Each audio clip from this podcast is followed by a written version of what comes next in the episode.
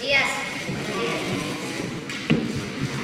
Ánimo, estamos empezando la semana. Vamos a iniciar como todos los lunes con Ricardo Sheffield que nos informa sobre los precios, el quién es quién en los precios. Eh, antes, Ricardo, eh, nuestro reconocimiento eh, al equipo de Taekwondo que obtuvo medalla de oro, el equipo mexicano, en el Campeonato Mundial de Taekwondo de Guadalajara. Es un hecho inédito porque en 24 años siempre estaba en primer lugar Corea del Sur y ahora los mexicanos hicieron esta hazaña. En lo individual, Leslie Escaret Soltero García obtuvo también medalla de oro, Daniela Paola Sousa, medalla de oro, Carlos Adrián Sansores Acevedo, medalla de oro, César Román Rodríguez Hernández, de plata, Brian Andrés Salazar Pérez, bronce, Brandon Plaza Hernández, bronce y en equipo, oro. Es un orgullo para México y nuestras más sinceras felicitaciones a ellos, a sus entrenadores, a sus familiares y amigos. Felicidades. Y ahora sí, Ricardo. Muy buenos días, señor presidente. Buenos días a todas y a todos ustedes. ¿Quién es quién en el precio de los combustibles? La semana pasada, el promedio de la gasolina regular, 22 pesos con 6 centavos. De la premium, 24 pesos con 20 centavos. Y 23 pesos con 62 centavos el litro de diésel.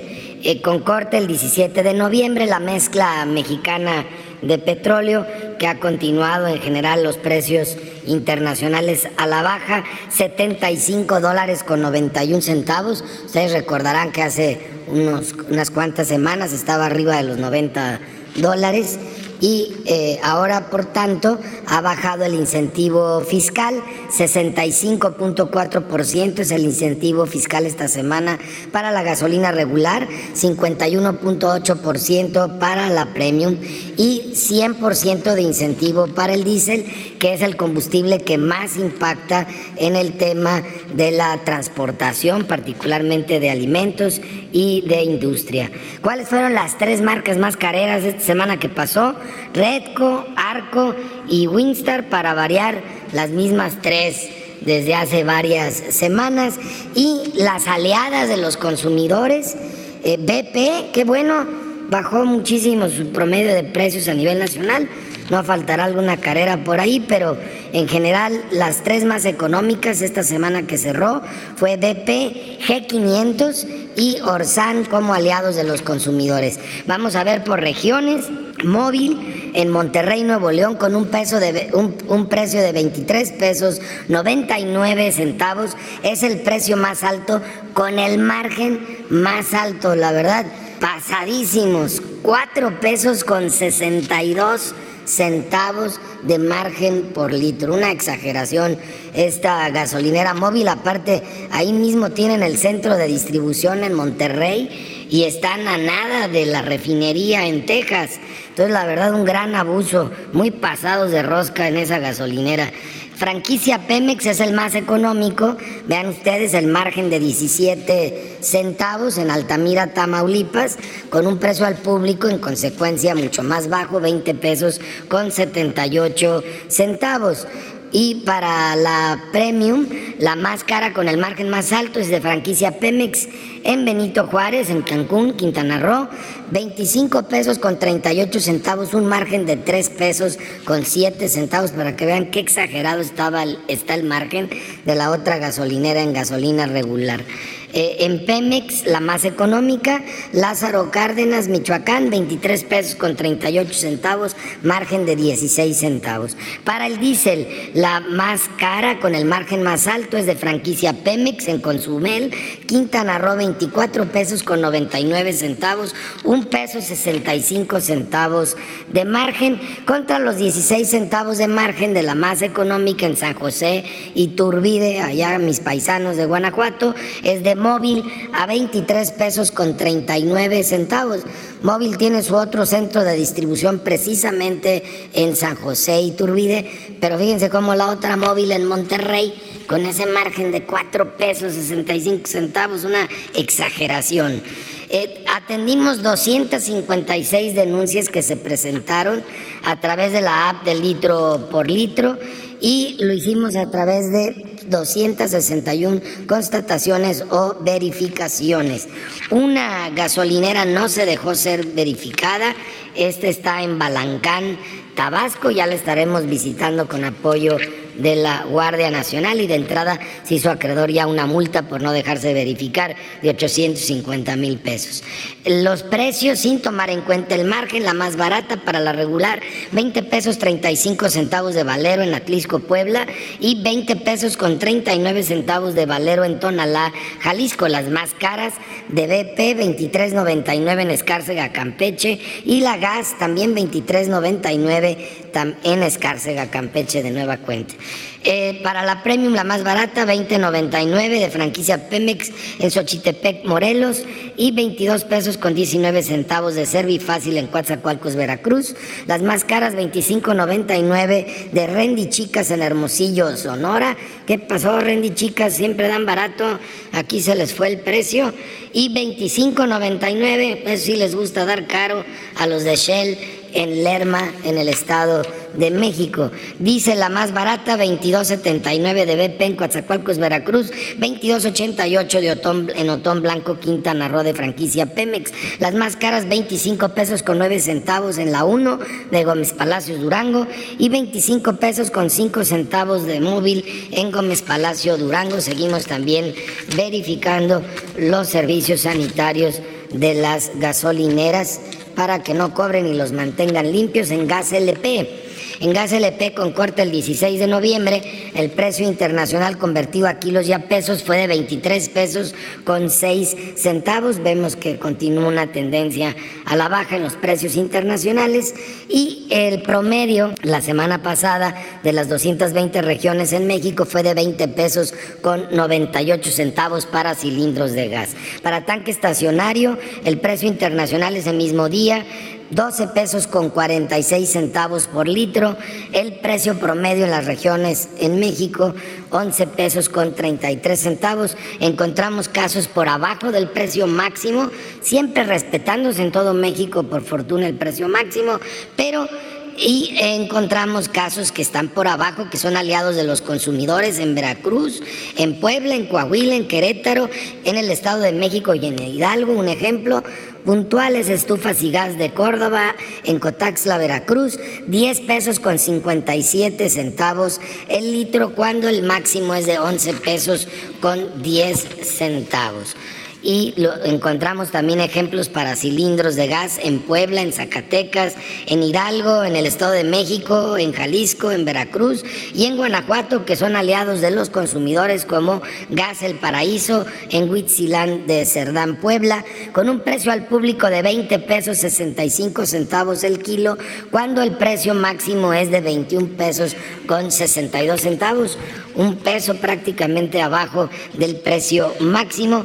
Realizamos 804 verificaciones, encontramos un vehículo que estaba descalibrado su medidor eh, y fue inmovilizado y un 3.1% de cilindros de gas en mal estado. Recuerden, antes de que reciban en casa el cilindro, eh, verifiquen que esté en buenas condiciones, que no esté picado sobre todo abajo del cilindro y que la válvula también se encuentre en buenas condiciones.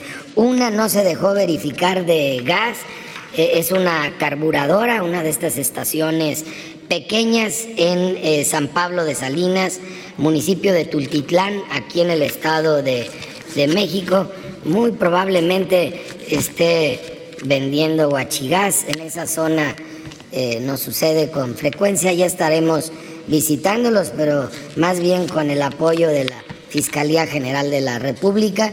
Vamos a ver ahora eh, quién es quién en el precio de la canasta básica de los 24 productos que consumen más las familias mexicanas. Eh, este es en la zona centro, el precio más alto. lo encontramos en HB, e otra vez en León, Guanajuato, en 1045 pesos, pero bueno, lo van bajando. La semana pasada estaba en 1051, ya le bajaron 6 pesos.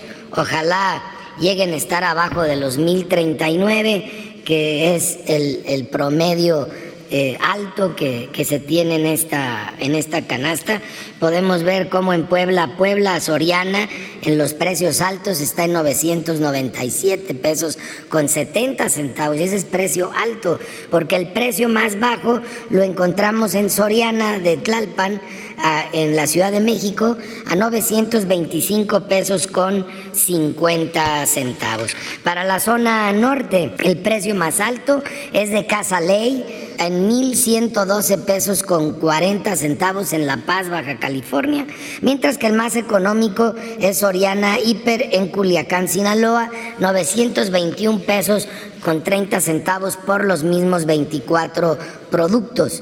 Eh, en la zona norte, el más caro, otra vez de ley, 1.110 pesos con 90 centavos, mientras que el más eh, económico es de Soriana Hiper en Chihuahua, Chihuahua, 931 pesos con 60 centavos por los mismos 24 productos.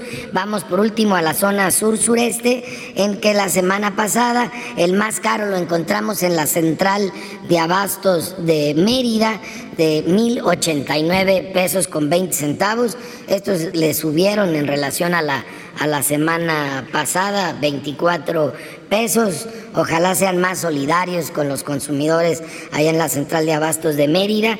Tenemos en segundo lugar de precios altos a Walmart en 1.032 pesos con 50 centavos, esto es en Solidaridad Quintana Roo, pero está por abajo de los 1.039 pesos que establecieron como tope para esta canasta, bien por el grupo Walmart, cumpliéndole eh, en no sobrepasar esos 1.039 pesos. Sin embargo, pues en otros, otros proveedores han logrado tenerlo más bajo, como es Oriana Hiper en Boca del Río Veracruz, a 929 pesos con 50 centavos. Es el precio más bajo para la zona sur-sureste y es hoy el cuarto y último día del buen fin, anticiparles algo de lo que ha venido sucediendo en este buen fin, que sí ha sido muy bueno.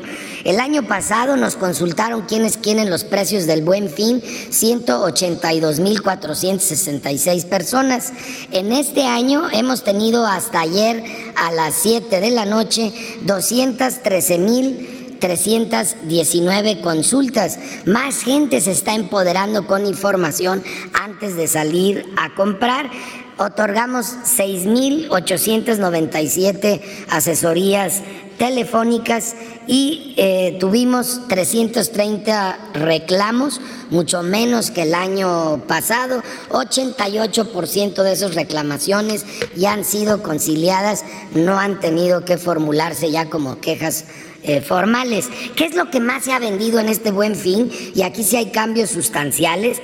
Computadoras y laptops, que el año pasado era el 4, fue el 4% de las ventas, este año es el 30% de las ventas. Muchas personas están, familias mexicanas, están comprando laptops y computadoras, eh, un, un, buen equipamiento para, para la familia y el 14% está comprando ropa y calzado, o sea, están haciendo compras razonadas, eso es algo que siempre eh, necesitamos. Eh, esos serían los dos productos más vendidos hasta el día de ayer. ¿Quiénes son los que más quejas han recibido? El grupo Walmart, aunque eh, subió un poco en relación al año pasado, pero está conciliando el 100% de los casos, eso es bueno. Y el segundo lugar que estamos batallando con ellos es Hewlett Packard no aparecía el año pasado, este año 26% de las quejas son de ellos. Eh, sacaron una computadora en una oferta que mandaron por internet a 1069 pesos la computadora y luego se rajaron. Este, empezaron a decir que dijo mi mamá que siempre no y que ya cancelaban la venta y pues no se puede. Tienen que devolverles el dinero más 20% o cumplirles la oferta que ellos voluntariamente presentaron al, al, al mercado. Estamos ahorita con ese trabajo, es el reto más fuerte que tenemos de este buen fin. Y para que se den una idea, Sears es el que ha tenido las mejores ofertas en todo el país. Eh, particularmente en pantallas, una pantalla en La Paz con un ahorro de 27 mil pesos, una pantalla en Monterrey con un ahorro de 25 mil pesos y en la Ciudad de México un centro de lavado MAVE con un ahorro de 20 mil pesos. Muy bien por Sears, buenos aliados de los consumidores. 52% de las familias mexicanas en zonas urbanas están o han participado en este buen fin, principalmente comprando eh, eh, computadoras y ropa y calzado. Se ha vendido bastante eh, playeras del Mundial. 71% de los que participaron en el Buen Fin han comprado algún recuerdo del Mundial, sobre todo playeras y pantallas para ver el Mundial. El gasto promedio en este Buen Fin anda en 8 mil pesos, más de la mitad eh, eh, gastaron entre 2.500 y 10.000 pesos. Las ciudades donde más movimiento económico ha habido, más ventas, más participación en el buen fin de consumidoras, de consumidores, han sido aquí en la Ciudad de México, en Guadalajara, en Querétaro, en León, en Culiacán y en Morelia. Y las ciudades que han tenido menor movimiento, casi nulo, Tijuana, Reynosa y eh, la ciudad de Pachuca. Con esto nos damos una idea del buen fin que todavía es el día de hoy. Pueden aprovecharlo. Recuerden, realicen compras razonadas. Compro lo que necesito, compro lo que puedo pagar. Muchas gracias. Vamos a, este, a los videos.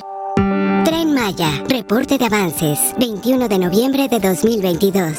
En el tramo 1, en Palenque, Chiapas, avanzan los armados de acero para el puente por donde el tren Maya cruzará el río Chacamax. También se construye un paso para fauna y maquinaria agrícola que permitirá el cruce de animales y dará continuidad a las actividades de los campesinos de la zona. En todo el tramo 1 sigue el tendido de subbalasto para la posterior colocación de balasto, rieles y durmientes. Ya van más de 60 kilómetros terminados a nivel de subbalasto el tramo 2, a la altura de la localidad Miguel Colorado, municipio de Champotón, en Campeche, continúan los trabajos de herrería y cimentación de pilotes para la construcción de un viaducto. En Escárcega, también en Campeche, avanzan la conformación de terraplén y las obras de drenaje transversal el tramo 3, cerca de la comisaría Tatsibichen, en el municipio de Mérida, Yucatán, se instalan a mayor altura las torres de alta tensión eléctrica para adecuarse a la elevación que generó la plataforma de vía. A la fecha ya se han adecuado 26 de las 43 torres que se reinstalarán en todo el tramo 3. Cada torre se eleva de 37 a 44 metros de altura y tiene capacidad de 230 kilovoltios tramo 4 continúan los trabajos para la vía férrea con la soldadura de riel en las inmediaciones del municipio Tinum en Yucatán. Hasta el momento se registra un avance superior a 35 kilómetros de soldadura y armado de riel en doble vía, el cual posteriormente será montado sobre los durmientes almacén de equipos y materiales para estaciones y sistemas ferroviarios, instalado en Ucú, Yucatán, se realizan pruebas de perforaciones y fijaciones sobre una vía provisional. Una vez validadas, estas perforaciones y fijaciones se aplicarán sobre la vía real para instalar equipos de alta tecnología y última generación que garanticen el soporte de vibración y presión ante los desplazamientos del tren. El tren Maya avanza.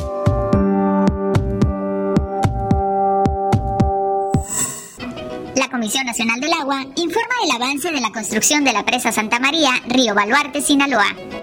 La presa tiene un avance físico del 70%. En la cortina se continúa con la colocación de diferentes tipos de materiales, de los cuales se llevan 3.200.000 metros cúbicos de un total de 7.750.000 metros cúbicos, así como la fabricación de bordillos y la colocación de concreto en el plinto, Asimismo, se concluyó la ataguía aguas abajo y se coloca concreto para la pared moldeada. En el vertedor 1, en canal de descarga se lleva a cabo el perfilado de piso, carga y acarreo para el retiro de materiales, producto de la excavación, así como la colocación de tubería de drenaje, concreto lanzado y anclaje sobre taludes, y de acero de refuerzo y concreto para losa de piso y muros de gravedad en ambas márgenes. Equipamiento electromecánico del túnel 3 estará integrado por dos sistemas de tubería. El primero, para el desagüe de fondo de 104 metros de longitud, que presenta un avance del 81% en su fabricación. El segundo, para la obra de toma de 300 metros, con un avance del 23%. A la fecha, se han generado 3.988 empleos en la construcción de la presa. Muy bien, vamos, adelante. Dos, tres, cuatro, aquí estamos. Gracias, presidente. Buenos días. Preguntarle sobre la postulación de Gerardo Esquivel, si una vez que no obtuvo los votos necesarios para el Banco Interamericano de Desarrollo, si lo va a ratificar ahí en el Banco de México. Pues estamos viendo eso. eh, eh, lo vamos a postular para que nos siga ayudando. Eh, hay varias opciones, alternativas. Seguramente el secretario de Hacienda va a hablar con él con ese propósito. Lo que queremos dejar de manifiesto es que no hay un cambio en la elección del director del BID, del Banco Interamericano de Desarrollo. Es más de lo mismo, es lo que se ha venido aplicando durante todo el periodo neoliberal. Se ponen de acuerdo con el visto bueno de Estados Unidos y así eligen. Es lamentable que esto siga pasando, no hay cambios. Y vamos a, a buscar opciones, desde luego, consultando a Gerardo, que es un buen servidor público, preparado, de los economistas eh, con más sensibilidad social, creo que de los únicos que en el periodo neoliberal se atrevieron a hacer análisis sobre la desigualdad económica y social en México, de modo que le mandamos un saludo y agradecemos su participación. Es decir, si es posible su ratificación en el Banco de México, si él así lo quisiera. No sabemos todavía, o sea, vamos a explorar otras posibilidades, Ya que las hay. En el propio gobierno. en el propio gobierno o en representaciones de México en el extranjero, pero hay que hablar con él. Este, eso lo va a hacer el secretario de Hacienda. Ya, presidente, y preguntarle si ya hicieron la valoración jurídica de hasta dónde se puede llegar con modificaciones secundarias en materia electoral. Eh, si ya saben qué tanto se puede cambiar relacionado con esto también sobre la marcha que usted va a encabezar el próximo domingo. Un poco saber, pues, qué logística tendrá para que pueda avanzar si, si hay tal cantidad de gente como se prevé.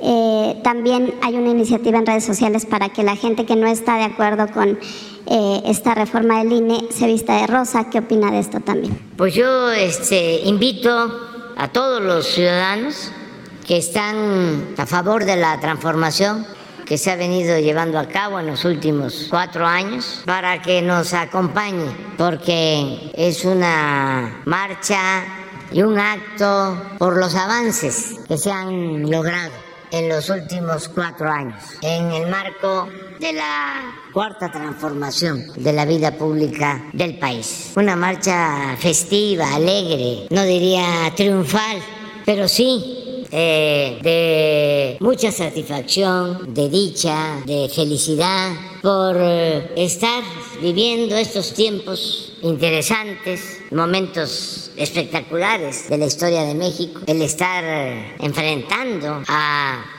el conservadurismo rancio y el estar llevando a cabo una transformación, como lo fue la independencia, como lo fue la reforma, como lo fue la revolución, porque estamos arrancando de raíz al régimen corrupto, de injusticias, de privilegios. Entonces sí tenemos mucho que celebrar.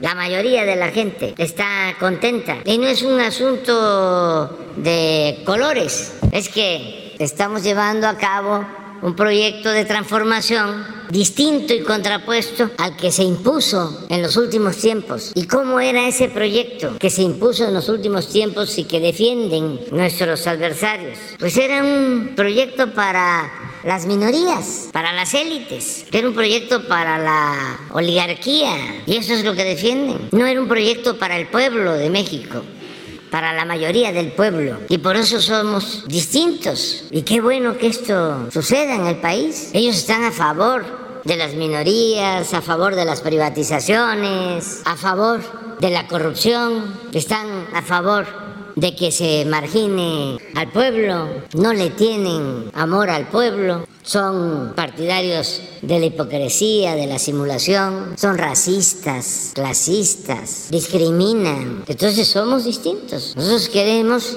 que México sea de todos, que no sea propiedad de unos cuantos. Queremos que el presupuesto se distribuya con justicia, que llegue a todos, que haya una distribución equitativa del ingreso, de la riqueza nacional que aumenten los salarios para los trabajadores, que se apoye a los pobres, que no se privatice la educación, que no se privatice la salud, que la educación y la salud no sean privilegios, sino derechos del pueblo. Y todo esto les molesta mucho. No les gusta que digamos abrazos, no balazos porque ellos son muy autoritarios, muy violentos, les gustan las guerras, tienen la idea de que se nace malo por naturaleza. Nosotros sostenemos que nadie nace malo por naturaleza, que son las circunstancias las que llevan a algunos a tomar el camino de las conductas antisociales. Y pensamos, porque somos revolucionarios, que si cambiamos las circunstancias, mejoran las condiciones de vida, de trabajo. Y esa, pues es la diferencia. Entonces, eh, tenemos que garantizar las libertades también a todas, a todos luchar por la vía pacífica, rechazar la violencia y siempre hemos actuado de la misma manera. Entonces, ¿por qué se extrañan si vamos a marchar el domingo? Invito a todos a participar. Debemos estar contentos. Hemos enfrentado situaciones muy difíciles como la pandemia, esta guerra de Rusia y Ucrania, crisis económica, ¿Cómo está nuestro país con relación a otros países? Pues estamos mejor y los datos así lo demuestran y no se ha caído en la frustración. Está encendida la llama de la esperanza. México es de los países no solo con más oportunidades para la inversión, para hacer negocio, para vivir, sino la fama de México, Tenochtitlan, como decían los memoriales de Culhuacán, no acaba mientras exista el mundo. Entonces eso es lo que te puedo decir, que si se van a vestir de blanco, de rosa, de azul, pues cada quien es libre. Ya nosotros ya decidimos. Salimos del Ángel de la Independencia el domingo a las 9. Ah, que van a ver acarreados. No vengan acarreados. La gente viene por su propio pie por su propia voluntad, porque son millones de mujeres, de hombres libres, conscientes, que respaldan este movimiento. No sé de dónde sacan de que vamos a hacer un acto con acarreados. Si tenemos de aprobación 70%, ¿cuánto es 70% de aprobación en 90 millones de mexicanos? 80 millones de mexicanos, ciudadanos, como 50 millones. Claro que no pueden venir todos no van a estar todos, pero así estamos. Si no tuviésemos 70% de aprobación, pues eh, ya nos hubiesen derrotado, pero como todos los medios de información, con honrosas excepciones, están en contra porque eran parte del grupo de privilegiados. Ayer lo dije, se sentían los dueños de México. Y eso los tiene muy molestos, el que pues ya no es así. México es de todos. Me están informando que vienen, ni modo que les vamos a pagar sus pasajes. Desde Estados Unidos, paisanas, paisanos, migrantes. Y es fiesta. Bandas, batucadas, tamborileros, marimba. Porque sí tenemos mucho que celebrar. Sobre todo por el cambio de mentalidad que hemos logrado con la revolución de las conciencias. Ha sido como una gran campaña de alfabetización política. Y ya México ya puede sacar la banderita, pañuelito, es de los países del mundo con menos analfabetismo político. Eso es un gran logro. Todavía falta seguir concientizando, sobre todo en algunos sectores, pero también no podemos estar pensando en el totalitarismo. La democracia tiene que haber pluralidad. Ahora los adversarios dicen, México está polarizado. No, el pueblo de México está unido como nunca. La única inconformidad está en la élite. ¿Cómo es que dice Aguilar Camín? En el círculo rojo. ¿Quiénes son los del Círculo Rojo? La clase política, la oligarquía, los articulistas, los intelectuales orgánicos, los que supuestamente están muy informados y saben lo que le conviene al país. Porque el Círculo Verde, que es la mayoría, ese no tiene información. Ese no sabe qué le conviene a México ni qué le conviene al pueblo. Se necesita el Círculo Rojo. Es algo así como muy parecido a la patraña de que si llueve fuerte arriba, gotea a los de abajo, salpica. Si se llena la copa, hay que darle a los de arriba, porque si se llena la copa, se derrama. Como si no pusieran antes de que se llenara, pues ya cuando se iba a llenar otra copa, para que nunca derramara. Lo mismo. Y así lo dicen, Aguilar. Una vez que conquistemos, amalgamemos, agrupemos el círculo rojo, ya va a permear. Porque manipulamos al círculo verde con los medios. Además, son tan convincentes los conductores de radio, de televisión. Manejan argumentos tan profundos que es fácil convencer a los del Círculo Verde. Pues no, ya cambió, o a lo mejor nunca los habían convencido y solo se quedaban en ciertos sectores, pero no eh, han prosperado. Entonces, vamos a a estar el domingo a las 9. Vamos a estar aquí hablando de eso todos los días porque debemos eh, pues organizarnos bien por contingentes, porque si no, no vamos a poder caminar. No le van a hacer un camino para que usted pueda avanzar. No, yo quiero, este, como era antes, encabezar la marcha junto con otros dirigentes y quienes nos quieren acompañar del movimiento de transformación. Me gustaría mucho que eh, estuviesen los fundadores, los que vienen desde hace años luchando por convertir en realidad este sueño. Y en el caso de ellos también eh, pedirles si ya están grandes por su estado de salud, que nos esperen en el Zócalo, que se les tengan unas sillas a los más grandes que quieran estar. Y también pues se va a transmitir, no en cadena nacional, pero siempre se transmite. La verdad se abre paso y llega hasta el último rincón del país. Pero es mejor vivirlo, mucho mejor. Presidente, y sobre la valoración jurídica de la reforma electoral, ¿qué alcances podría tener con leyes secundarias? No sé si ya terminaron ese análisis. Se está analizando, pero también aclarar eso, ¿eh? La marcha no es por lo de la reforma electoral, es para eh, fortalecer el movimiento de transformación y eh, celebrar los logros. ¿Cómo no vamos a celebrar de que 12 millones de adultos mayores tienen una pensión que no recibían y que ya se aprobó el presupuesto y desde el primero de enero del año próximo, en un poco más de un mes, ya van a recibir 25% más y ya está el compromiso de incrementar otro 25% en enero del 24 y cuando terminemos van a recibir el doble de lo que se entregaba cuando comenzamos y que además ya es un derecho constitucional. Y decíamos, ¿por qué somos distintos? Porque cuando propusimos esto, los del PAN votaron en contra. ¿Ustedes creen que Claudia X González está de acuerdo con el apoyo a la gente más necesitada del país? ¿Creen ustedes que Claudia X González está a favor de la educación pública gratuita? ¿Creen que está a favor del derecho del pueblo a la educación y a la salud. No, es una élite. Ayer hablé de eso. Neoliberalismo es neoporfirismo. Se quedaron con esa mentalidad. Nada más que engañaron a muchos y tenían el poder y manipulaban. Y eso pues ya cambió. Entonces, no es lo básico si les ganamos con ese INE o ganamos por el INE. Ganamos por el pueblo. Hidalgo decía, el pueblo que quiere ser libre lo será. Ayer hablaba yo precisamente de cómo los regímenes autoritarios, dictatoriales, oligarcas, son, al final de cuentas, subversivos. El porfiriato llevó a la revolución.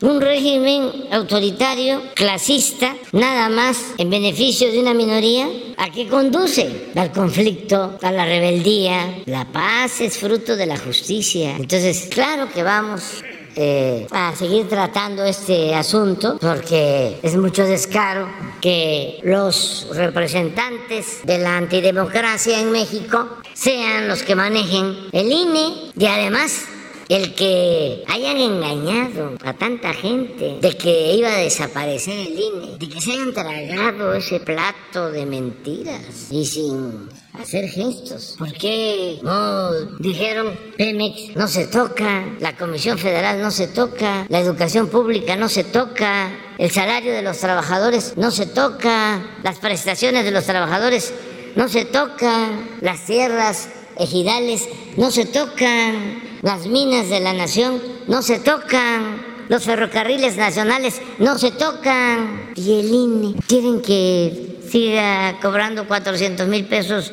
mensuales el director del INE y los consejeros del INE y por eso ponen su manta. El INE no se toca. Esa es su gran lucha, su bandera, el defender el fraude electoral, la corrupción, el abuso, la antidemocracia, es de pena ajena. Pero ya dije, somos libres y afortunadamente la mayoría en México está muy consciente. Adelante. Gracias, presidente. Muy buenos días. Precisamente hablando del INE, la semana pasada un vocero del Departamento de Estado de Estados Unidos hacía eh, una defensa a este eh, organismo electoral en, México. Decía que había tomado nota de las protestas en defensa de esta organización y decía que instituciones electorales independientes, libres y de influencia política son relevantes en los procesos democráticos. ¿Cómo eh, observa esta declaración de un vocero, un portavoz del Departamento de Estado de Estados Unidos eh, sobre esta defensa que hace del Instituto Nacional Electoral a la luz de la marcha de la semana pasada, presidente? Está bien, es libre de expresarse. Esa es la costumbre que había antes de que se iban a quejar allá a Estados Unidos. Nos van a acusar.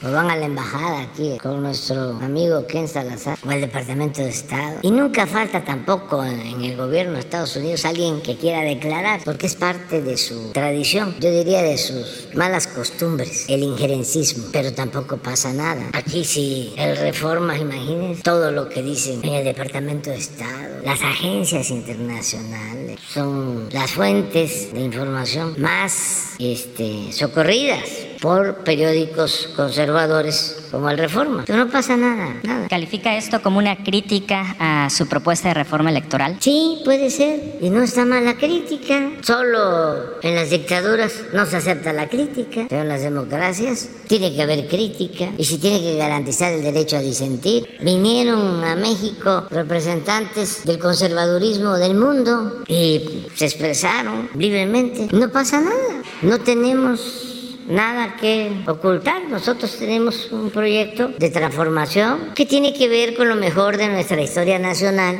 Si Hidalgo viviera, con nosotros anduviera. Si Morelos viviera, con nosotros anduviera. Si Juárez viviera, con nosotros anduviera. Si Zapata viviera, con nosotros anduviera. Si Madero viviera, con nosotros anduviera. Si Villa viviera, con nosotros anduviera.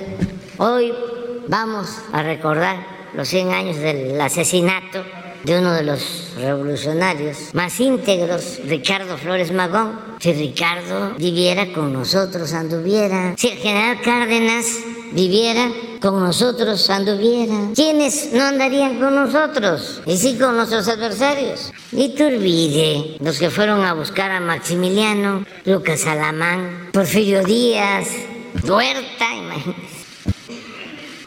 Salinas de Gortari, pues ya sabemos que Fox pues, no anda con nosotros, ni Cedillo, ni Calderón, pues está muy claro.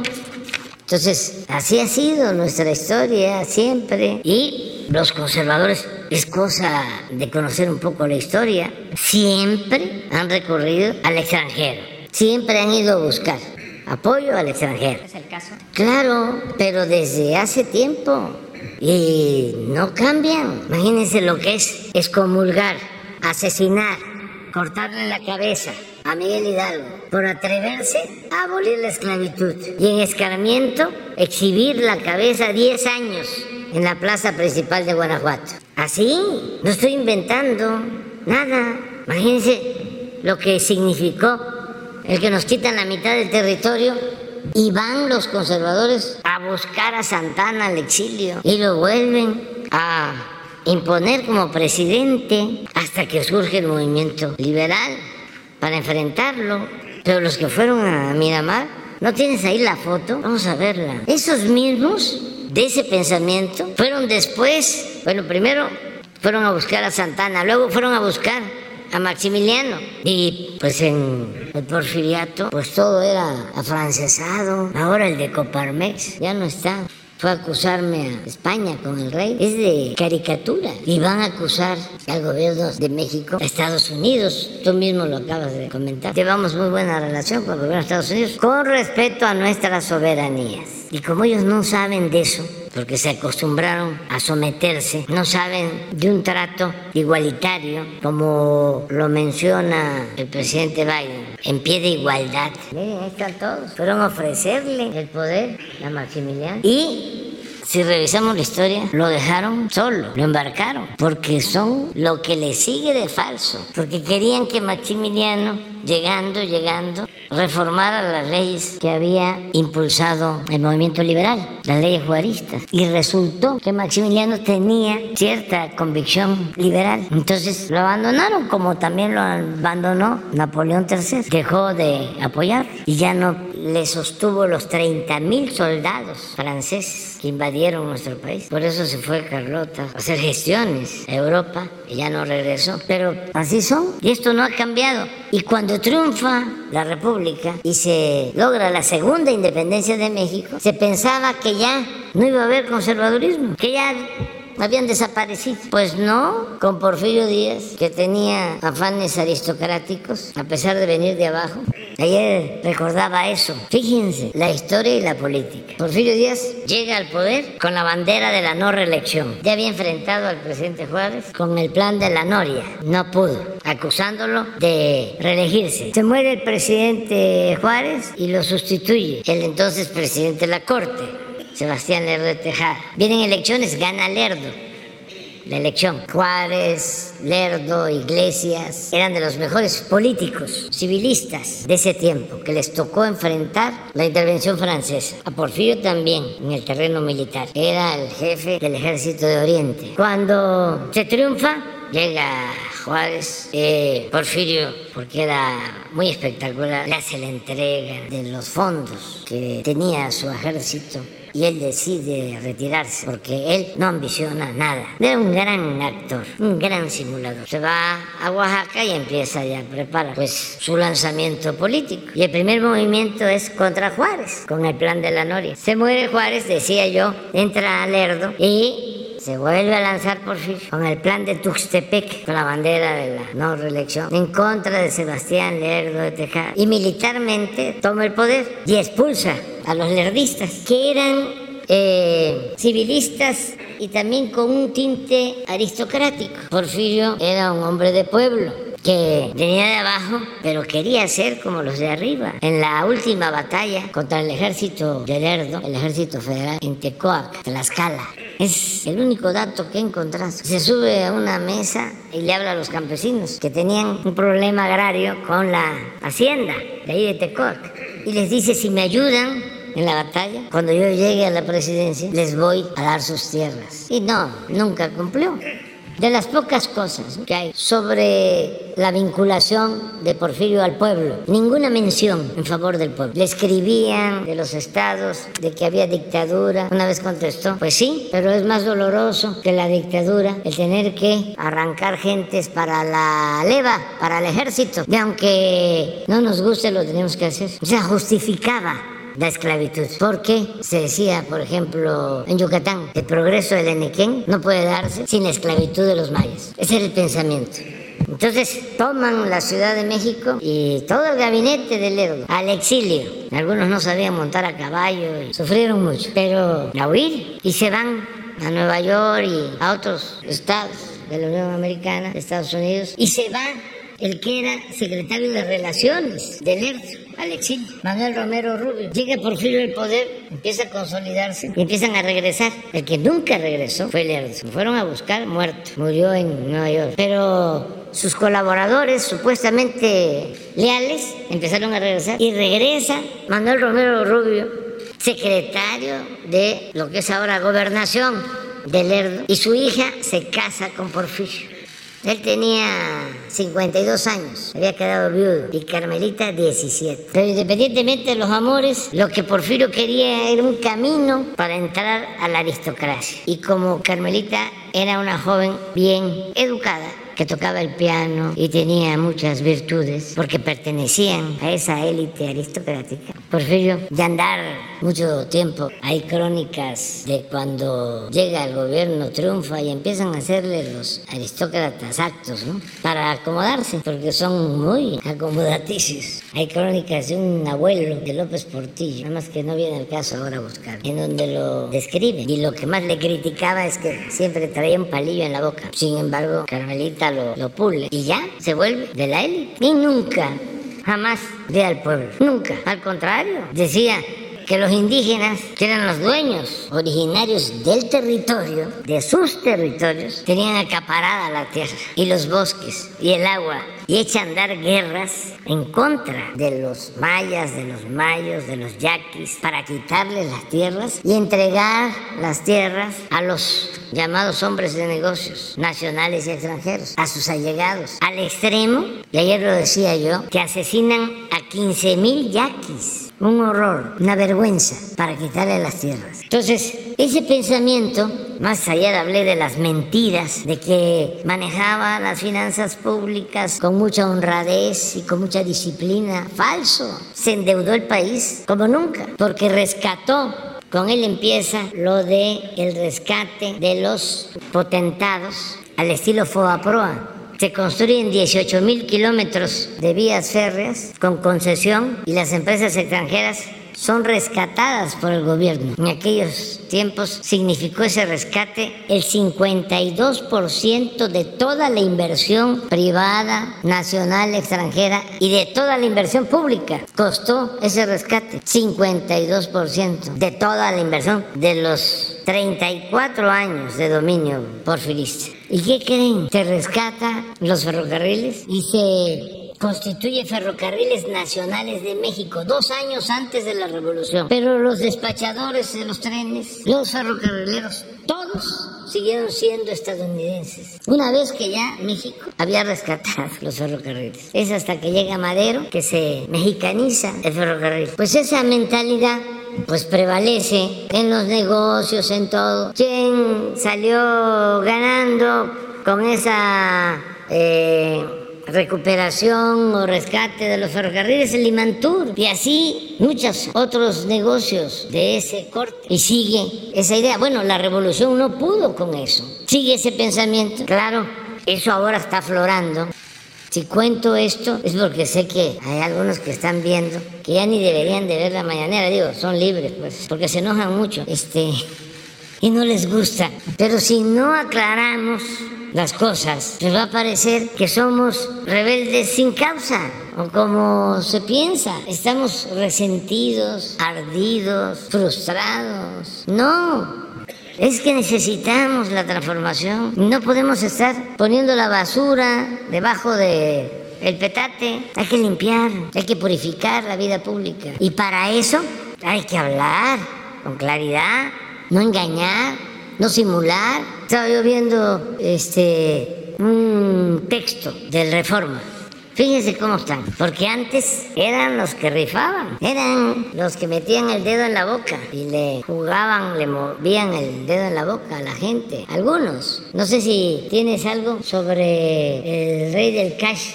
que sacaron, de que me enojé porque hicieron la marcha nuestros adversarios y que entonces dijo el rey del cash, ya van a ver, una fábula. Pero están, ¿cuántas este, marchas hemos enfrentado, artículos, insultos, guerras sucias y vamos a seguir. Y yo, repito, celebro que este, se esté dando este debate. Muy bueno, muy bueno para el país. Perdón que, que, lo interrumpa, presidente. Entonces no hubo, y voy a usar eh, una palabra que usted acaba de utilizar, ardidez por esta marcha de la semana pasada. No, no, no, no. no.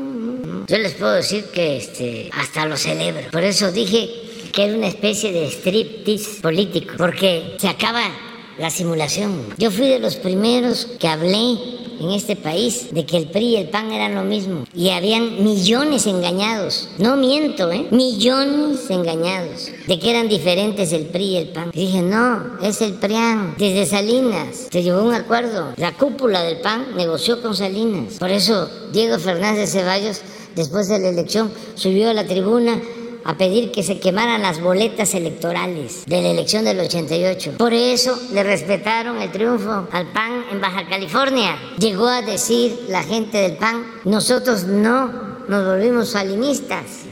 Salinas adoptó nuestro programa, pero mucha gente, sobre todo del PAN, decían no. Y qué barbaridad, la maestra del Bester. Cruz, cruz, cruz, que se vaya el demonio y que venga Jesús. Ay, qué barbaridad. Ay, qué barbaridad, madrazo. Ay, qué barbaridad, Romero de Cham. Si nosotros somos gentes de bien, decentes. Yo desde hace tiempo pienso que si me toca escoger, porque unos corruptos cínicos y otros corruptos hipócritas. ¿Con quién se quedan ustedes? Me van a decir que con ninguno. Pero ¿quiénes molestan más? Porque el finado Fidel Velázquez decía, soy charro y qué? Y estos por mi culpa, por mi culpa, por mi grande culpa. Entonces, en la marcha, ¿quiénes están?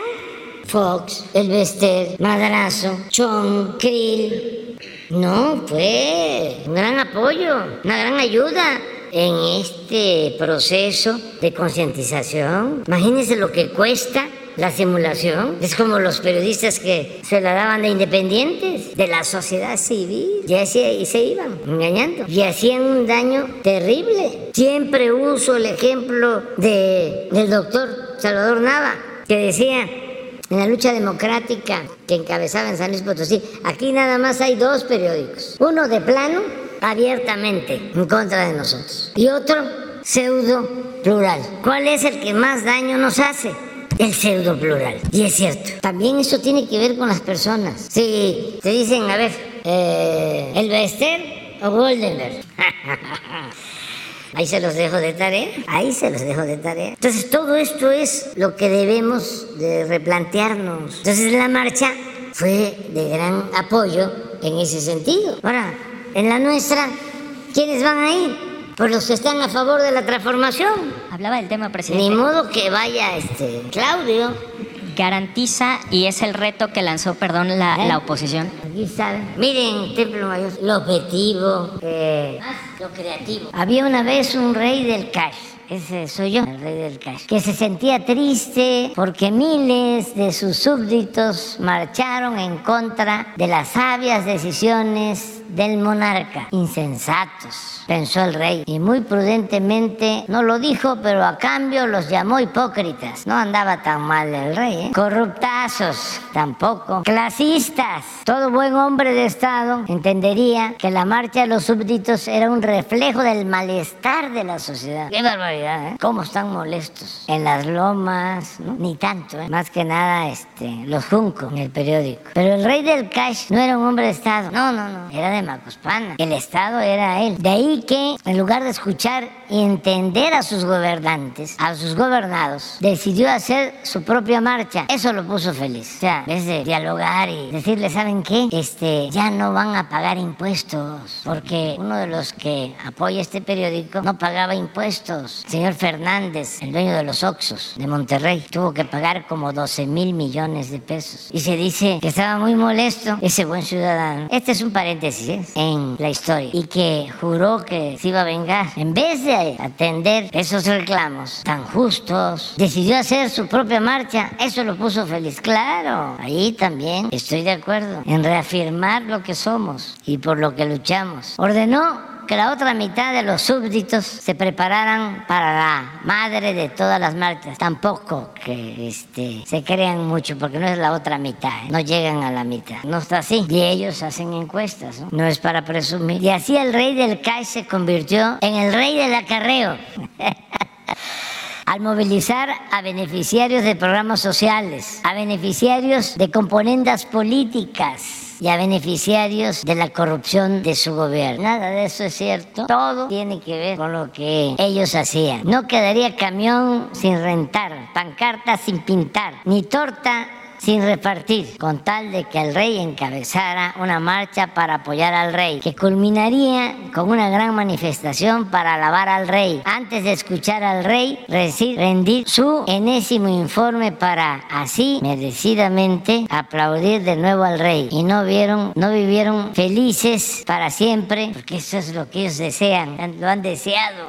Eso es a lo que apuestan, nada más que se van a quedar con las ganas. Y no vivieron felices para siempre, pues la inflación se fue hasta las nubes. Ellos quisieran eso, desean eso. La inseguridad se convirtió es un gigante. Ese es su otro propósito, para que fracase nuestro proyecto de transformación. Y la economía se hizo chiquita, chiquita. Nada de eso les está funcionando. Y el que actúa de mala fe no le va bien, no le va bien. Entonces, pero ese es el nivel de la desesperación que tiene. Y por eso, pues no debemos de quejarnos, porque eh, estamos viviendo tiempos interesantes. Presidente, nada más si me permite dos últimos temas de, otros tópicos. Eh, por un lado, lo que mencionaba de que la elección del eh, ciudadano brasileño para el Banco Interamericano de Desarrollo, este especialista, sería más de lo mismo. ¿A qué se refiere? Si desde su punto de vista con esta persona no se impulsarían los cambios que quizá México hubiera impulsado y cuáles hubieran sido estos, por un lado.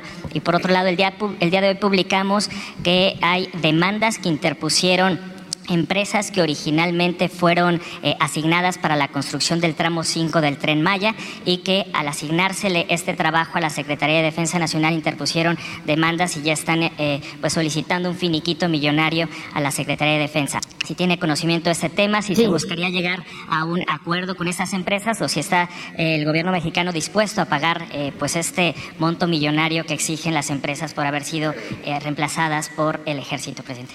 Lo del BID ya lo expresé, es más de lo mismo. Eh, es este un miembro del grupo económico eh, financiero muy apegado al conservadurismo y sobre todo a la política neoliberal impulsada por el gobierno de Estados Unidos. Y nosotros pensamos que eso ya este, debería de cambiar. No hay ninguna esperanza para los pueblos de América Latina, del Caribe, si eh, continúan estos organismos internacionales. Es como si estuviésemos esperando algo bueno de la OEA, inclusive del Fondo Monetario Internacional. Es lo mismo. Recuerden nada más lo que hicieron en Argentina. Tenía una elección porque todo es político y empezaron a darle dinero a Macri porque querían que se religiera los del Fondo Monetario Internacional. Y le dieron, le dieron, le dieron hasta que endeudaron por completo a Argentina. Y luego Resulta que no gana Macri y le dejan la deuda a Alberto Fernández y ya no hay ninguna consideración. La culpa ya la tiene el gobierno de Argentina. Entonces, no son realmente bancos para fomentar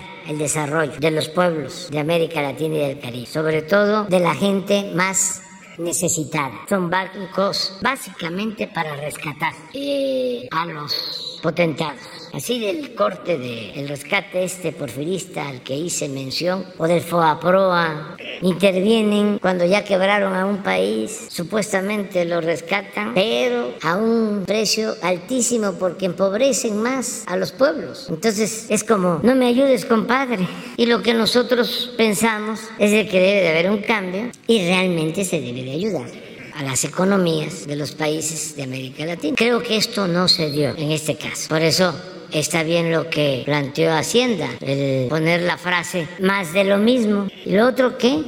Ah, hubo pues un incumplimiento en el contrato de un tramo en Tulum, creo que de Playa del Carmen a Tulum, como 50 kilómetros del Grupo México. Entonces se llegó al acuerdo de que eh, iban a eh, participar otras empresas porque no estaban cumpliendo. Esa fue la razón. Entonces se les notificó que nos urgía terminar ese tramo y se entregó a tres empresas. El tramo de 50, una, un tramo, creo que son 60 kilómetros.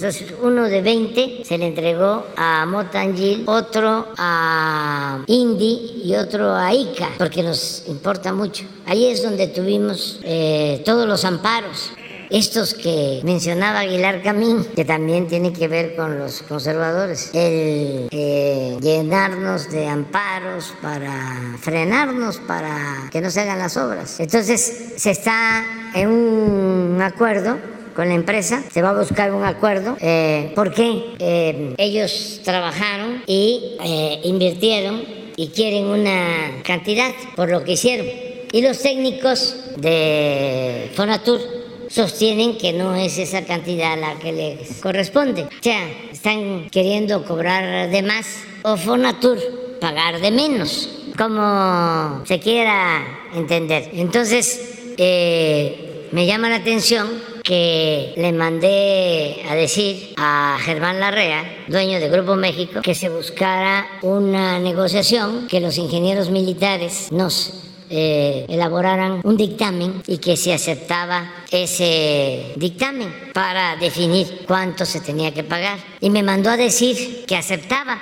Pero, oh, sorpresa, hoy, a ver si no tienes el reforma, aparece en el reforma que nos va a demandar y que ya es un asunto millonario. Sí, sí, pero yo no sabía que ya había este, demandado, entonces ya se volvió publicitario. Ah, hasta en ocho columnas ya se volvió famoso el asunto. ¿Qué dice? No tengo el dato, no tengo el dato. Nada más que se va a pagar lo justo. Sí, se va a pagar lo justo. Este, porque ya no es el tiempo, ¿no? De antes, antes unas ocho columnas de esas, tratándose del Grupo México.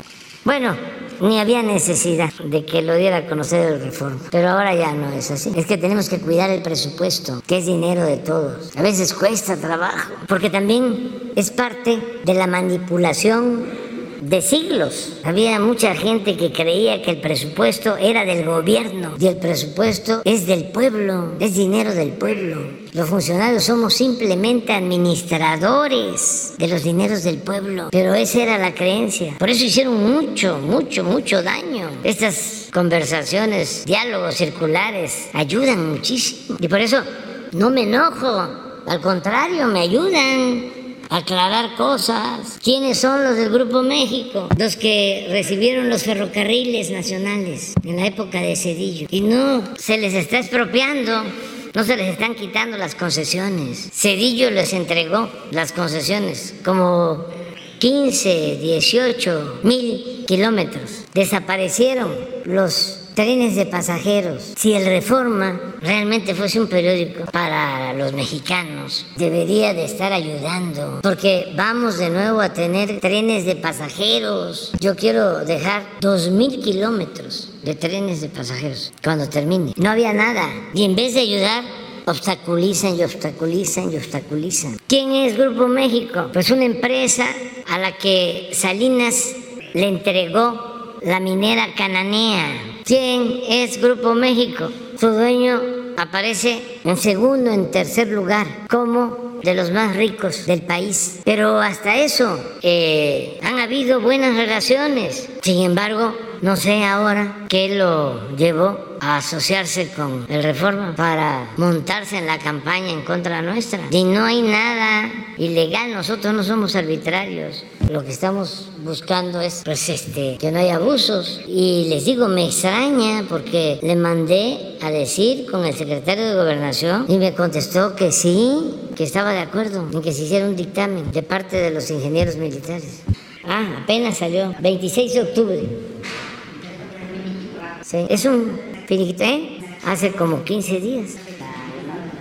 Sí, no sé si ya había, yo creo que no había interpuesto la demanda para entonces, pero hay que verlo. El secretario de Gobernación lo tiene que ver y lo tienen que ver ellos. ¿Se acuerdan que también este, di a conocer aquí, porque había una mezcolanza, una asociación a veces delictuosa entre lo público y privado, el poder económico el poder político se alimentaban, se nutrían mutuamente. Y les comenté aquí sobre el agua, de que estaba yo muy enojado, a lo mejor por eso fue la respuesta, porque un funcionario de Conagua que había otorgado un refrendo, una ampliación, una renovación para el uso de agua a Cananea, era ahora, después de eso, funcionario de Grupo México, y que me parecía una burla. Es como cuando vino aquí el señor de Iberdrola, y empezó a alegarme cuando es muy claro que estaban violando las leyes con el famoso autoabasto, que es un fraude legal, que ya cuando no entendía,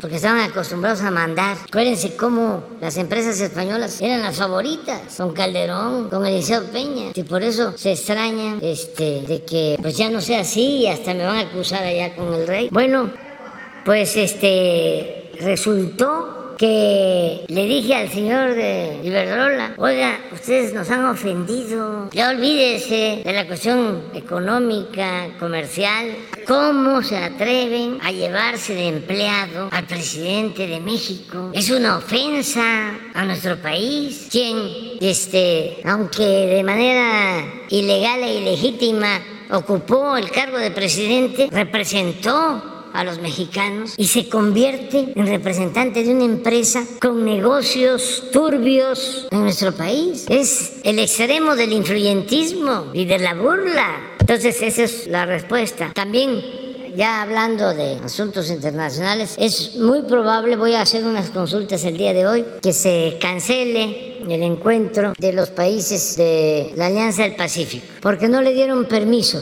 de asistir al presidente del Perú. Y entonces vamos a posponer o vamos a buscar otra opción es que yo soy el presidente transitorio o temporal de esa alianza y le corresponde ser el presidente del Perú el que reciba la presidencia. Entonces, si no viene, ¿a quién le entrego? Podríamos hacer una reunión en Perú, esa puede ser una opción, hacerla ya, pero tengo que consultar. Lo que sí no considero conveniente es hacer una reunión sin que esté el presidente que debe de recibir pues eh, la estafeta. Voy a tener reuniones bilaterales si viene el presidente de Chile, si viene el presidente de Costa Rica, viene la presidenta de Honduras, pero no necesariamente esta reunión de eh, la Alianza del Pacífico.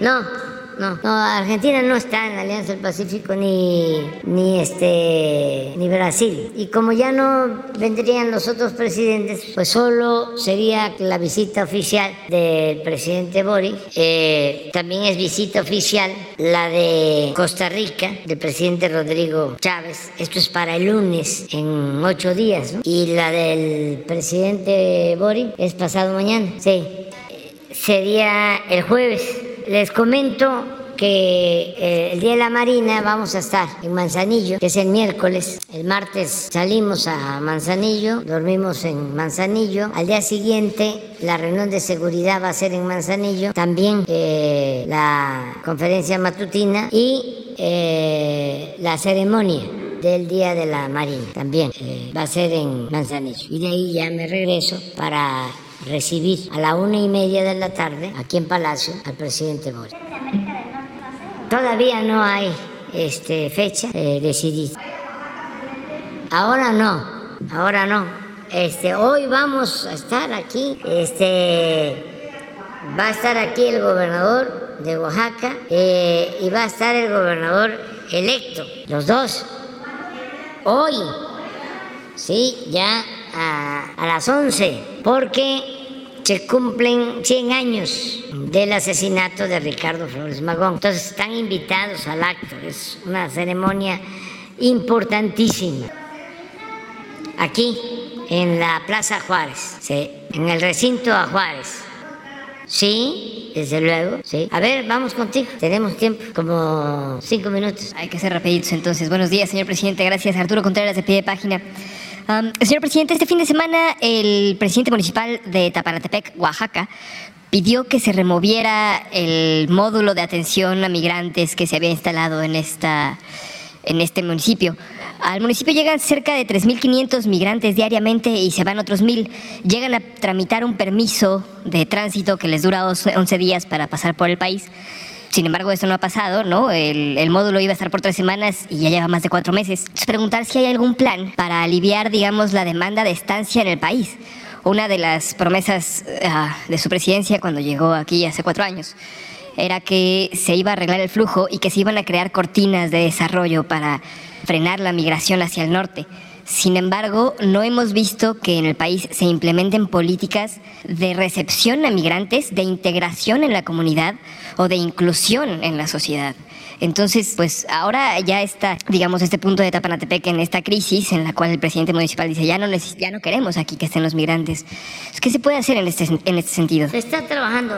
Eh, se ha insistido mucho con el gobierno de Estados Unidos para que se apoye a los países eh, de Centroamérica, del Caribe, de América Latina. Por eso nuestra protesta con lo del BIT, porque en vez de ir hacia la cooperación para el desarrollo y enfrentar estos grandes y graves problemas, continúan con la misma política de simulación y de apoyo a minorías en América Latina y en el Caribe. Este es un banco de desarrollo que podría ayudar mucho con créditos en Centroamérica, en América Latina, en el Caribe, pero no se puede esperar mucho si no cambian sus políticas, sus actitudes. Entonces, vamos a seguir insistiendo. Nosotros tenemos programas en Centroamérica y en otros países de cooperación y han dado resultado en esos países. Pronto vamos a eh, presentar un informe sobre esa cooperación. Y también hay más que nunca oportunidades de empleo en el istmo, en el sureste, pero ¿qué sucede? El que sale de su país, de su pueblo, porque quiere llegar a Estados Unidos, ya es muy difícil que se quede en México. Traen ya un plan y en algunos casos ya tienen un acuerdo con un traficante de personas. Entonces, nosotros lo que hacemos es ayudar aquí que no siga creciendo la migración y que los migrantes no sean maltratados, se les protege, porque sí, eh, aumenta la cantidad y si se introducen sin protección hacia el norte, corren muchos riesgos. Tan solo el riesgo de la transportación. Eso es algo muy preocupante porque hay accidentes constantes, hacinamientos que producen asfixias, ¿sí? Eh, y por eso lo de Sanatepec, pero pues tiene razón también el presidente municipal, porque son muchos. Ya estamos viendo cómo vamos a atender esto con protección para ir este, pues ofreciéndoles albergues y también le estamos pidiendo al gobierno de Estados Unidos que amplíe el programa de entrega de visas temporales. Lo están haciendo con eh, venezolanos. Ahí en Sanatepec, la mayoría, el 70%, son venezolanos. Pero también está creciendo la migración de nicaragüenses, colombianos y de otras nacionalidades. Entonces, sí se requiere un plan. De recepción. Sí que signifique ordenar el flujo migratorio y darles opciones. O sea, son las dos cosas. Que haya desarrollo en los pueblos, de donde es originaria la gente, porque si eh, deciden abandonar sus pueblos es por necesidad, no es por gusto. Ahí es donde debe de haber un plan de cooperación para el desarrollo. Por eso, vuelvo otra vez, lo del BIT es como si no pasara nada. Y así hay muchos organismos internacionales que no cambian, no evolucionan, eh, no actúan de acuerdo a la nueva realidad. Son burocracias ahí, este, onerosas, ineficientes, también con indolencia. Ya se acostumbraron a eso. Entonces, es que se apoye el desarrollo y que Estados Unidos ordene el flujo migratorio con estas visas temporales. Si ya lo está haciendo con Venezuela, pues que lo amplíe a otros países. En eso estamos. Y nosotros cuidando, protegiéndolos con alimentos, con médicos y evitando que haya riesgos en la transportación o peor aún, que caigan en manos de la delincuencia organizada. Pues, en otro tema, el jueves pasado, afuera de la Secretaría de Desarrollo Urbano y Vivienda de aquí de la Ciudad de México, unos 300 adultos jóvenes, ¿no? entre 20 y 30 años, protestaron por el derecho a la vivienda. una de las quejas principales es que de, esta generación, mi generación, una generación que se ha llamado la generación de los sin casa, solo el 3% más rico va a poder pagar un crédito hipotecario para tener acceso a la vivienda. Esto no es algo que suceda solo en la Ciudad de México, sino es algo que se repite en todo el país. Los precios de la vivienda han ido incrementando cerca de 263% en los últimos 10 años, me parece mientras que los salarios no han crecido al mismo ritmo. Esto pone a, a miles de mexicanos en una situación de precariedad habitacional tremenda, ¿no? y, lo pregunto es porque esto detrás enmascara una serie de problemas más graves, ¿no? Tenemos, por ejemplo, la financiarización de la vivienda, en la que grandes grupos inmobiliarios, como ya conocemos a, los que existían aquí en la Ciudad de México, pero también en, en como han preguntado otras compañeras, ¿no? que han recibido amenazas por, por desenmascarar a estos grupos. En, en, en, la Riviera Maya, ¿no? la expansión inmobiliaria y urbana que hay en Yucatán, o las rentas que se cobran en dólares en Tijuana. Entonces, digamos que, que a la par esta acaparación de tierras y construcción de, de, de unidades habitacionales o de, viviendas uh, no se usan para la venta, sino que se meten al mercado financiero para crear bonos, ¿no? Y entonces se usa la vivienda no como una un, asunto de interés social, sino como un asunto bursátil, lo que solo va encareciendo los precios de la vivienda y va creando pues un montón de casas que están vacías, mientras que hay un montón de gente que no tiene casas. ¿Qué se puede hacer al respecto? No? Ah, la semana pasada el, el, Infonavit anunció que aumentaba el techo de deuda a 2.3 millones. Sin embargo, durante los últimos 50 años, la única política de vivienda en México ha sido la de entregar créditos a la vivienda, créditos que solo han servido para aumentar más el precio de la misma y que sea cada vez más impagable.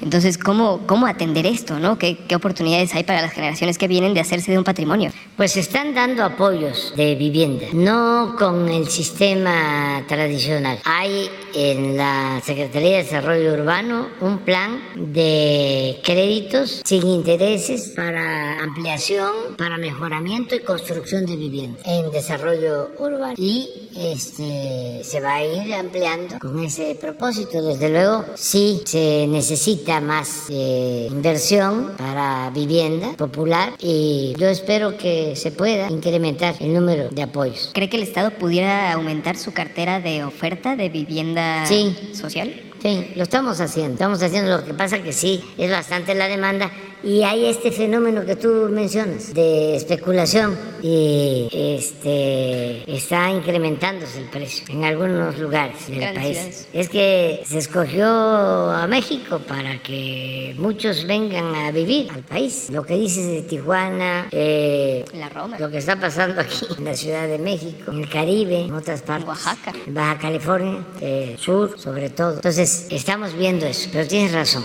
Sí, además eh, seguro que Román Meyer está tomando nota. ya también, también eso depende más que nada de Banobra. Sí, sí es que dejaron, eh, pues, eh,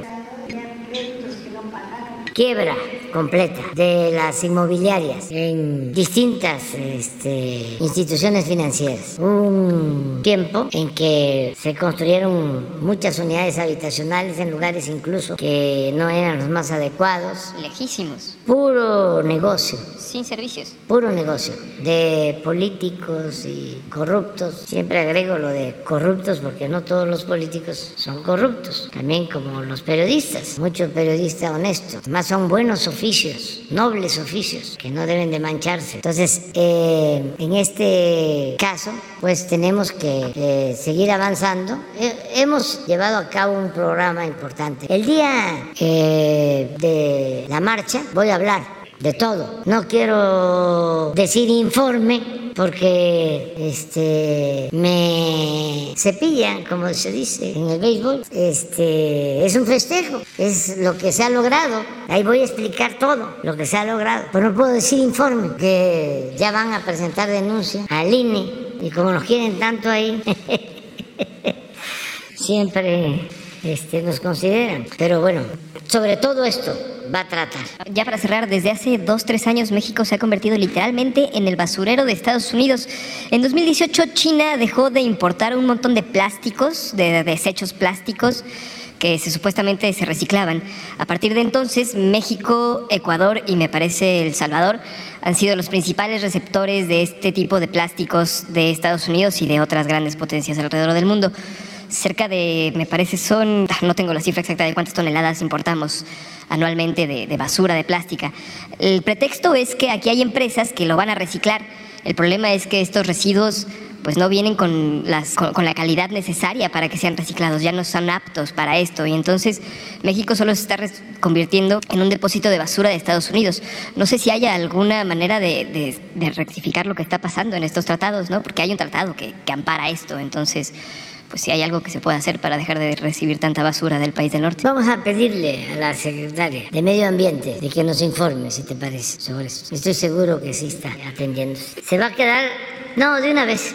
Terminamos con proceso. Son dos temas que tienen que ver con, ya lo mencionaba usted, esta reunión que se llevó a cabo en estos días de la Conferencia de Acción eh, Política Conservadora, que bueno, pues reunió a ultraconservadores, principalmente de Estados Unidos y en México. Ya se hablaba también, ya se adelantaba desde la semana pasada el ex asesor de Trump, Steve Bannon, también Eduardo Bolsonaro, hijo del eh, eh, expresidente, bueno, el presidente de Brasil, y también en México, bueno, Juan Iván Peña Neder y um, una persona que estuvo incluso en la farándula Eduardo Veraste. Y ellos en, varios, en varias ocasiones se han pronunciado incluso en contra de los derechos eh, reproductivos de las mujeres, de los del derecho a decidir en torno al tema del aborto. Han mencionado eh, también algunas cuestiones con derechos de otros grupos, eh, principalmente en México. También aquí esta reunión que llega, bueno, pues con la consigna que es, lo que mencionan es defender lo que es la familia, la patria y a Dios. Y sobre todo lo que mencionan ellos es su principal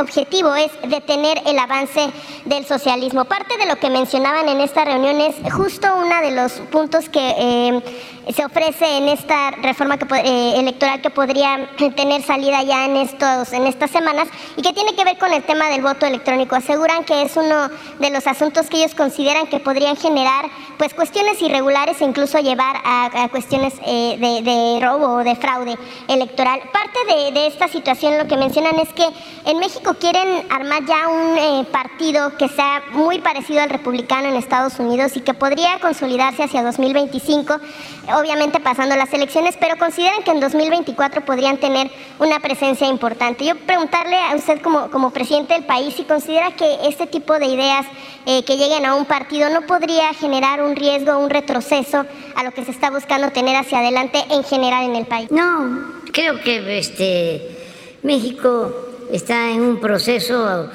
eh, lo acabo de decir, de transformación. La gente está muy consciente. No eh, avanzan esas actitudes retrógradas. No han avanzado, porque tampoco hay mucha diferencia. No nos debemos de ir, como se dice coloquialmente, con la finta. Esos son iguales a los adversarios nuestros, a los otros. Nada más que es son más auténticos. Estos lo dicen, los otros lo piensan, lo creen, pero no lo dicen. No son muchas las diferencias. Y no pasa nada. Por eso es importante el proceso de transformación. Esas ideas conservadoras no tienen ninguna posibilidad de internalizarse en el pensamiento, en la imagen, en la colectividad, en el país. Nada.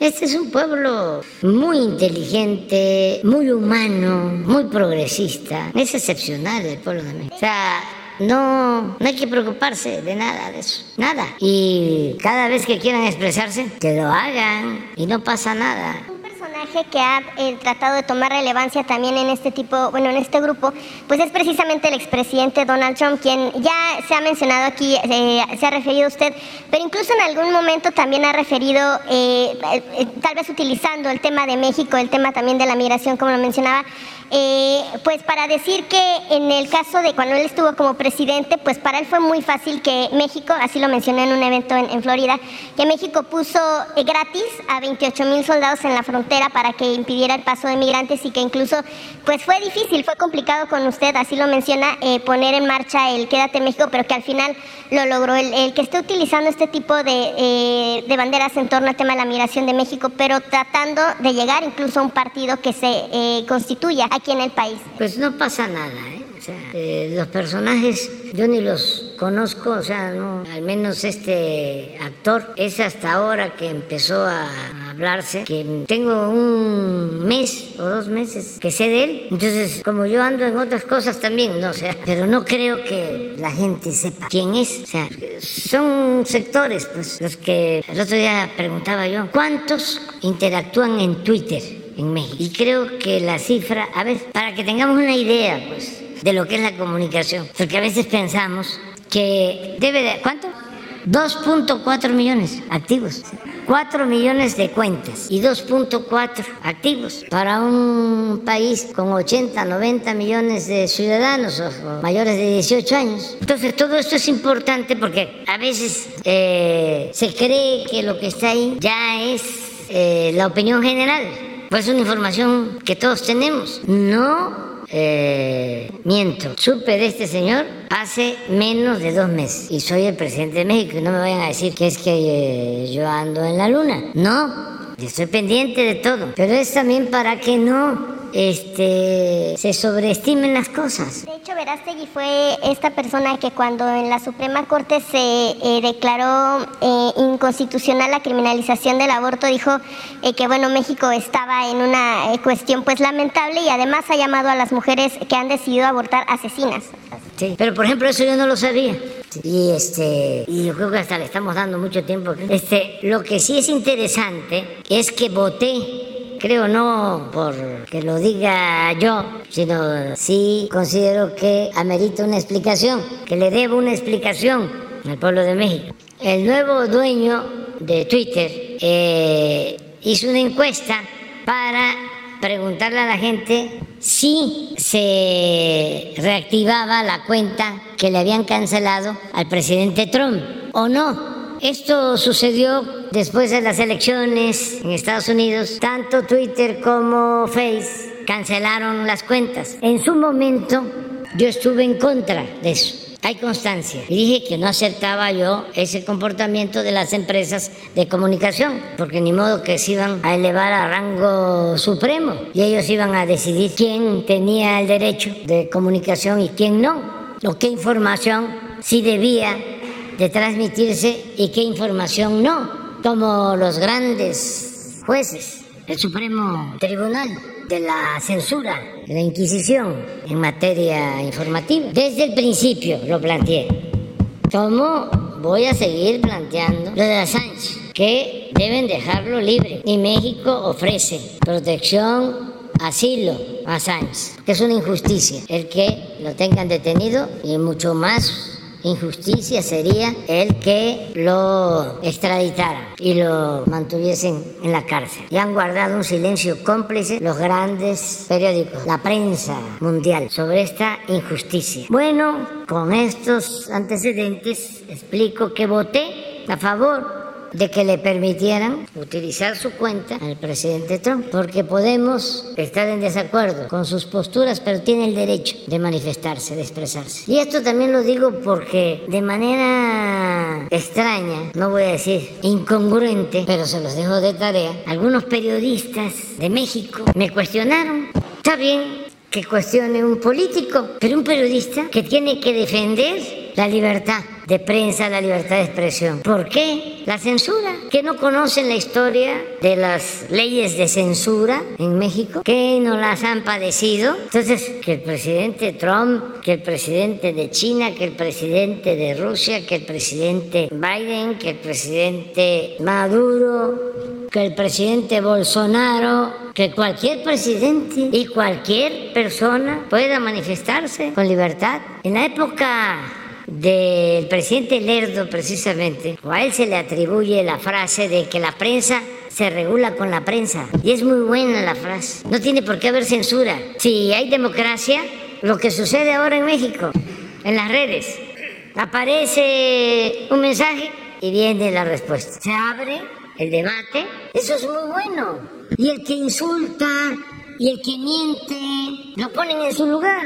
Ya ahora en el caso de las redes, aplica aquella frase de mi pueblo, de mi tierra, de mi agua, según la cual para mentir y comer pescado hay que tener mucho cuidado. Lo del pescado por las espinas. Entonces, libertad, y ya le dieron este, entrada a su cuenta y él puede decir pues lo que quiera y yo no voy a pelearme con el presidente Trump ni me voy a pelear con el presidente Biden. Llevamos muy buena relación, muy buena relación. ¿Cómo voy a pelear con el presidente Biden si ya México es el principal socio económico comercial de Estados Unidos. ¿Cómo me voy a pelear con el presidente de Estados Unidos si México es el país con más oportunidades de inversión o con más oportunidades para la inversión foránea en el mundo y está llegando inversión extranjera como nunca, es histórico y con la inversión pública que tenemos, que también es historia, porque no se había destinado tanta inversión pública para obras de infraestructura como se está haciendo ahora, inversión pública, sin deuda entonces, ¿para qué pelearnos? ¿Quiénes son los que este, están molestos? Pues los conservadores o los que ya se eh, entramparon y ya no hayan cómo salir y es como el que está en un pantano que sigue con lo mismo y se sigue hundiendo. En vez de rectificar, es de sabios cambiar de opinión. Imagínense un artículo de Krause haciendo un análisis objetivo de la realidad de México, en lo político, en lo económico, en lo social. No seguir cayendo en la autocomplacencia, pues sí sería algo interesante. O el reforma, ¿no? Que en vez de esas ocho columnas, este, a ver, ponla, en vez de eso, que este, pusiera unas gráficas sobre el aumento en el, en el empleo. Hay 21.700.000 trabajadores inscritos al Seguro Social, un récord, otro récord. Esos trabajadores están recibiendo en promedio 15 mil pesos mensuales, algo nunca visto. Y así, una por semana, una y seis de estas. Pero no, no hay nada. ¿Hasta qué se meten? Frena adquisición de cascos para la Guardia Nacional. a ver, vamos a ver otra. Faltan parques industriales.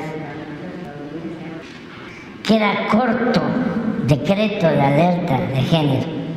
Todo queda corto, todo está mal el asunto de la reforma electoral, parte de lo que ha declarado eh, Pablo Gómez, el titular de la Unidad de Inteligencia Financiera. Pablo Gómez, titular de la Unidad de Inteligencia Financiera, como quien asume que aportó eh, parte de lo que se integra en esta iniciativa para la reforma electoral junto con Horacio Duarte.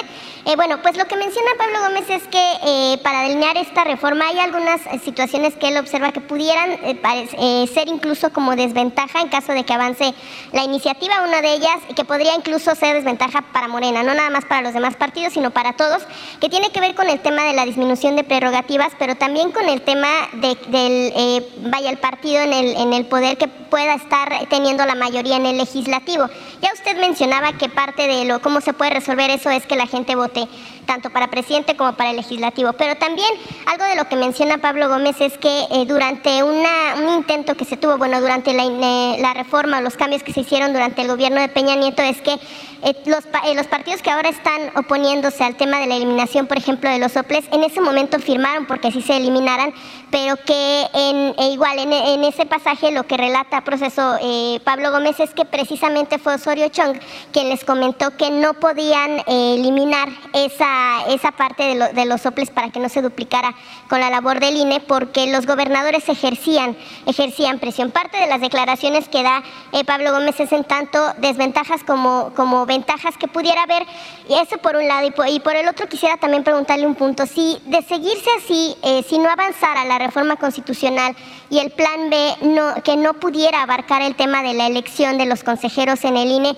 Morena se tendría que, asumar a la, eh, que sumar al actual eh, mecanismo para elegir consejeros, lo que usted ha mencionado, es decir, que se haga por cuotas para partidos, tendría que sumarse a ese tipo de, de mecanismo tal cual está. Pues sí, porque hay que respetar la ley, diría el clásico, la ley es la ley. Nosotros vamos a presentar una iniciativa de reforma a la ley, porque ya se pusieron de acuerdo y no va a haber reforma constitucional. Lo va a ser muy difícil que se logre, aunque bueno, hasta las piedras cambian de modo de parecer, pero si no hay esa reforma constitucional va a haber una reforma legal. Nos importan dos cosas, lo de reducir el gasto en el INE, porque es ofensivo que ganen 400 mil pesos mensuales los consejeros. Y lo otro que nos importa mucho es evitar la compra del voto. Y eso lo podemos lograr con la ley, sin la reforma a la Constitución, porque eso está en la Constitución, pero no está detallado en la ley secundaria, como debe de ser. Eh, ellos agarraron esto de bandera, pues, eh, como lo de la llamada militarización, como qué otra cosa, la reelección, como cualquier otra cuestión. Pero es muy racional lo que plantean, no tiene fundamento. O sea, porque la reforma Pues es para que se gaste menos, para que no haya plurinominales, para que los partidos no tengan tanto dinero. Ahí, ¿qué partido es el que recibe más? Morena. Sí, sí, pero ¿ustedes creen que los eh, que tienen sus este, mantas en las lomas lo saben? No lo saben, porque fueron este, manipulados. No leyeron la iniciativa. Es nada más, el presidente quiere destruir al INE y el INE no se toca. Vino un publicista seguramente de estos mercenarios que actúan en todos los países, les diseñó el modelo, cuentan con todos los medios y los más susceptibles a ser manipulados caen. En la marcha que hicieron les preguntaban, pero tú estás de acuerdo en que sea el pueblo el que elija a los consejeros? Sí, pero si eso es lo que plantea la iniciativa. No, pero este, hay otras cosas. No sabían. En los eh, círculos de análisis, las mesas de análisis, los eh, comentaristas hablando y hablando y hablando en contra, en contra, en contra. Y de repente alguien, ¿y dónde está eso en la iniciativa? Bueno, no lo he visto, pero debe de estar. Seguro que está. O sea, es muy eh, irracional. Entonces faltan argumentos, nosotros vamos a seguir adelante y por eso la marcha no es con ese propósito. Ya terminé mi borrador de mi discurso y no toco el tema, no lo toco. Nada más, lo único que digo es, este, ya no domina la oligarquía en México, hay democracia, el gobierno no participa en fraudes electorales. Eso es todo lo que digo. Porque lo esencial, eso sí lo atiendo. Eso, eso sí va al fondo. Poder informar de cuánto eh, vamos a tener de presupuesto, 8 billones, cuánto ha crecido el presupuesto, a cuántos mexicanos les llega ese presupuesto, a cuántas familias, cuáles son los beneficios, pues algo que nunca pasaba. Eso es lo más importante del nuevo consejero presidente, ¿usted eh, hará alguna especie de recomendación, sugerencia? ¿Hay perfiles para quien pueda llegar a suceder a sí, Lorenzo Córdoba? Este, como diría el maestro Pellicer, está mejor el otro. Es que una vez llegó un joven poeta, se le atribuye al maestro Pellicer, pero él era un hombre muy bueno, muy inteligente y muy humanista, muy respetuoso. Es mi referente. Soy pelliceriano, pero eh, tenía mucho sentido del humor, mucho, mucho. Y dicen que una vez llegó un joven poeta y le dijo, maestro, he escrito dos poemas, le traigo uno para que lo vea. Sí, era más formal. Está mejor el otro. o sea, yo creo que quienes eligen cualquier ciudadano estarían mejor. Sí, de los que están, sobre todo. Es una vergüenza que está actualmente. Solo por su racismo no debería estar ahí. Solo por eso. Hasta en el béisbol ya le cambiaron el nombre a los indios de Cleveland. Ahora creo que se llaman los Bravos. ¿Ah? Guardianes de Cleveland. También. Sí, por cierto. Hoy voy a comer con los directivos de eh, el fútbol americano. Sí, porque hay juego hoy, ¿no? Sí, ¿verdad? Y este, pues es un buen deporte y un buen espectáculo. Este, creo que va a ser en el Azteca, sí, y van a venir a visitarnos y vamos a platicar con ellos. Vienen los dueños de los equipos y viene el directivo, el comisionado. ¿Ya? Dios.